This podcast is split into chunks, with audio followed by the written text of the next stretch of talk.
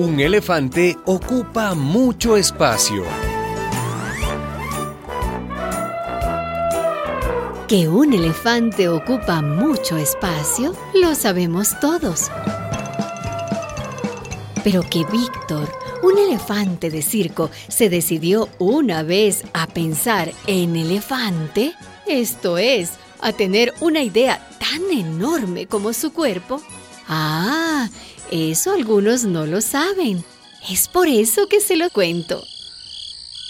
Verano. Los tomadores dormían en sus carromatos, alineados a un costado de la gran carpa. Los animales velaban desconcertados. No era para menos. Cinco minutos antes, el loro había volado de jaula en jaula, comunicándoles la inquietante noticia. Víctor ha declarado huelga general. Sí, el elefante Víctor había declarado huelga general y proponía que ningún animal actuara en la función del día siguiente. ¿Te has vuelto loco, Víctor? Le preguntó el león, asomando el hocico por entre los barrotes de su jaula. ¿Cómo te atreves a ordenar algo semejante sin haberme consultado? El rey de los animales soy yo. La risita del elefante se desparramó como papel picado en la oscuridad de la noche. El rey de los animales es el hombre, compañero. Y sobre todo aquí, tan lejos de nuestras selvas. ¿De qué te quejas, Víctor? Interrumpió un osito gritando desde su encierro. ¿No son acaso los hombres los que nos dan techo y comida? Tú has nacido bajo la lona del circo. La esposa del criador te crió con mamadera. ¡Sí! Solamente conoces el país de los hombres y no puedes entender aún la alegría de la libertad. ¿Se puede saber para qué hacemos huelga? Gruñó la foca, coleteando nerviosa de aquí para allá. Al fin una buena pregunta. Escuchen, compañeros animales.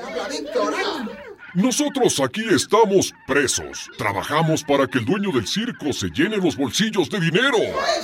Nos obligan a ridículas pruebas para divertir a la gente. Nos fuerzan a imitar a los hombres. No debemos soportar más humillaciones. Y patatín, patatán. Y patatín fue el consejo de hacer entender a los hombres que los animales querían volver a ser libres. Y patatán fue la orden de huelga general. Pero el león se burló. ¡Bah! ¡Pamplinas! ¿Cómo piensas comunicarte con los hombres? ¿Acaso alguno de nosotros habla su idioma? Sí, el loro será nuestro intérprete. Y enroscando la trompa en los barrotes de su jaula, el elefante Víctor los dobló sin dificultad y salió afuera. Enseguida abrió una tras otra las jaulas de sus compañeros. ¡Salgan, salgan, compañeros! ¡Salgan todos!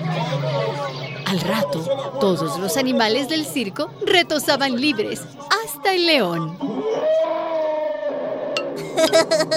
¿Y qué dirá el dueño del circo cuando se despierte?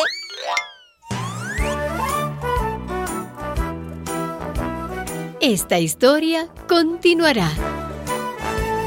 Adaptación radiofónica del cuento de la argentina Elsa Bornemann. Radialistas.net.